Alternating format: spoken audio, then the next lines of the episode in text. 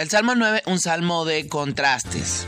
Primeramente se habla acerca de alabar a Dios con todo el corazón y así procede a hacerlo David. Pero posterior a ello se toca un tema teológico importante, el juicio de Dios y su venganza sobre sus enemigos. Este es el Salmo 9. Soy Emmanuel Rodríguez. Gracias por sintonizarnos. Como he dicho previamente, eh, hay 20 versículos en el Salmo 9. Estos 20 versículos llevan una serie más o menos de dos o tres versículos que hablan acerca de alabar a Dios, seguidos de dos o tres versículos pidiendo eh, por la destrucción de los enemigos. En un sentido meramente práctico podemos ver el poder que tiene la alabanza en una guerra.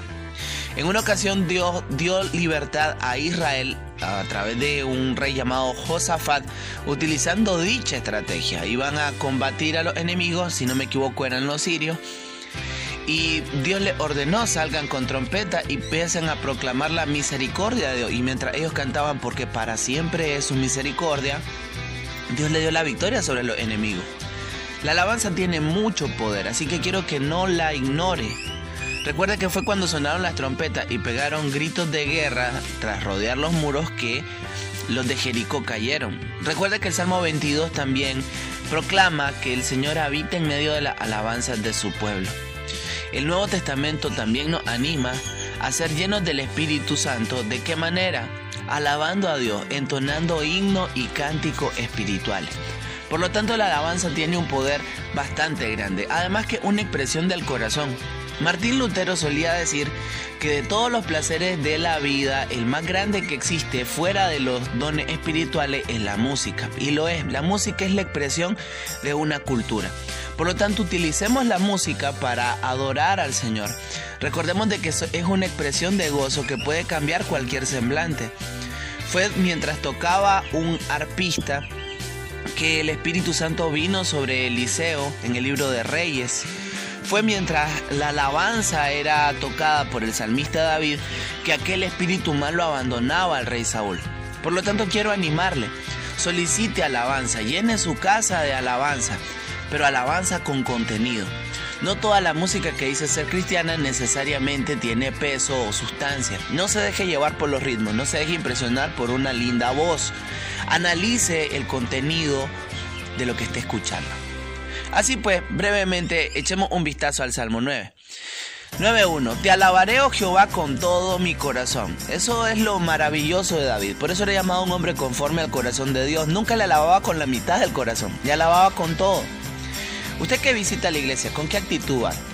¿Va a darle un culto a Dios o va a criticar un culto? ¿Cuándo fue la última vez que usted alabó a Dios con todo su corazón?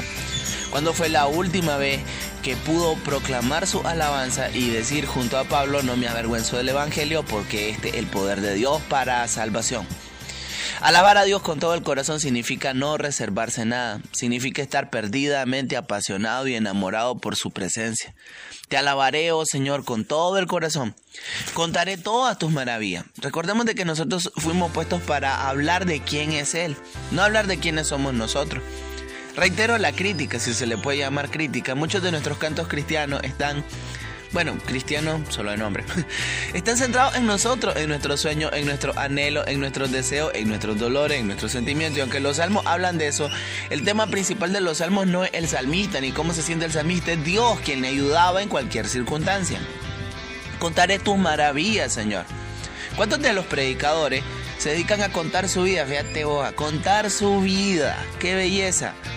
Si usted fuera a un rincón turístico y el guía que tiene que mostrarle y contarle acerca de los lugares y atravesar a cada vez que usted va a tomar una foto, tarde que temprano usted le diría, hey, quítate, no te venimos a ver a vos, venimos a ver esta maravilla.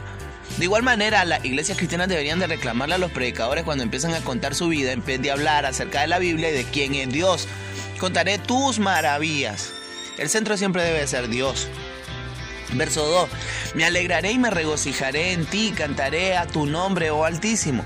Ahí está la relación entre el gozo y la alabanza. La alabanza cambia. Miren, la música siempre tiene poder sobre nuestro estado de ánimo. En el libro de Santiago dice, ¿está alguno triste entre vosotros? Haga oración. Pero dice, ¿está entre alguno de vosotros alegre? Cante alabanza. Así pues hay una correlación entre el estado emocional y la música. Entonces, David empieza diciendo que va a alabar a Dios con todo el corazón y que su alegría va a ser en el Señor. En ti se regocijan los que aman tu nombre, dice el Salmo 5. Ahora bien, hay una serie de versículos donde son promesas y peticiones. Este tipo de salmos, yo repito, se llaman imprecatorios. Cuando usted lea un salmo donde el, autor empiece a pedir por la destrucción de los enemigos, se llaman imprecatorios. Ahora bien, eh, ¿Cómo nosotros aplicamos esto en, en, el nuevo pacto, en la gracia, donde Jesús nos llama a amar a los enemigos? Simplemente aplíquelo sobre el enemigo de nuestra alma, aplíquelo sobre el mundo, aplíquelo sobre su propia carne. Mientras usted alaba a Dios, los enemigos van a oír. Si usted es una persona atribulada con pensamientos, por ejemplo, de índole sexual, si usted atribulado con pensamientos de índole lascivo o pornográfico, dedíquese a alabar al Señor. Es difícil que una mente llena de alabanza al Señor tenga tiempo para pensar en cosas impropias. Si a lo mejor usted es una persona llena de amargura, venga y alabe al Señor, derrame su corazón delante de Él y tarde que temprano usted va a ceder a soltar todo ese dolor. Verso 3. Mis enemigos volvieron atrás, cayeron y perecieron delante de ti, porque has mantenido mi derecho y mi causa, te has sentado en el trono juzgando con justicia. Reprendiste a las naciones, destruiste al malo, borraste el nombre de ellos eternamente y para siempre. Los enemigos han perecido, han quedado desolados para siempre, y las ciudades que derribaste, su memoria pereció con ella. Recordemos de que David llama al Señor su defensor. En el verso dice, cayeron y perecieron delante de ti. Siempre que él iba a combatir a alguien, su confianza era puesta en Dios y de tal manera, de esa manera, él se garantizaba de que Dios diera la cara por él. ¿Qué pasa cuando usted es atacado? ¿Qué pasa cuando usted recibe una crítica? ¿Qué pasa cuando usted recibe una calumnia? ¿Se defiende o deja que el Señor lo defienda a usted? Mi consejo sería deje que Dios exhiba su justicia delante de usted. De todas maneras, si usted no hizo nada malo, ¿por qué enojarse? Y si sí hizo algo malo, pues el otro está fallando en juzgarlo, pero usted no falle en eh, crear discordia, en crear disensión. Deje que el Señor, mía es la venganza, dice el Señor. Yo sé, algunos están, úsame a mí como instrumento, sí, Señor. No, no, Dios utiliza sus medios. Por lo tanto, David empieza a decir que el Señor le ha dado la victoria sobre sus enemigos. Ahora mire, el tema central del Salmo 9, el tema teológico central del Salmo 9 es el juicio de Dios. Si hiciéramos una encuesta de los temas que la gente quiere escuchar, yo casi pudiera asegurar que entre los 10 primeros no estaría el juicio de Dios. Es más, me atrevo a decir de que si la gente tuviera que dar una colecta para que nunca más se volviera a hablar del juicio, todo el dinero del mundo se iría al cielo. La gente no quiere oír acerca del juicio, pero algo que está en la Biblia. En el verso 8 dice que Él juzgará al mundo con justicia y a los pueblos con rectitud. Usted que me está escuchando, recuérdelo, usted va a comparecer delante de su Creador tarde o temprano. Usted un día morirá y tendrá cara a cara al juez del universo. Si usted no tiene como abogado a Jesucristo, usted irá por la eternidad al infierno. Pero si usted tiene a Jesucristo, independientemente de lo débil que pueda ser usted o que pueda ser yo, Él es un refugio seguro con el cual podemos afrontar la eternidad con confianza. El vivir es Cristo, el morir es ganancia. Por lo tanto, el verso 9 dice, Jehová será refugio del pobre. Recordemos que en el Nuevo Testamento la primera de las bienaventuranzas de Cristo es bienaventurados los pobres en espíritu, los que reconocen su necesidad espiritual. Un cristiano dista mucho de ser una persona perfecta, una persona necesitada. Ora constantemente no porque sea muy fuerte, sino porque es muy débil y las fuerzas que necesita vienen del cielo. Por lo tanto, esos pobres de espíritu, esa gente que reconoce su necesidad de Dios, su bancarrota espiritual, esos que no tienen otro recurso que no sea Jesucristo, Dios va a ser su refugio el día del juicio. Refugio para el tiempo de angustia también. Estoy en el verso 9. Verso 10. En ti confiarán los que conocen tu nombre por cuanto tú, oh Jehová, no desamparaste a los que te buscaron. Ahí tienes una joya de promesa a la cual aferrarte. El Señor nunca desampara a los que le buscan. ¿Estás buscando su rostro? ¿Ya oraste?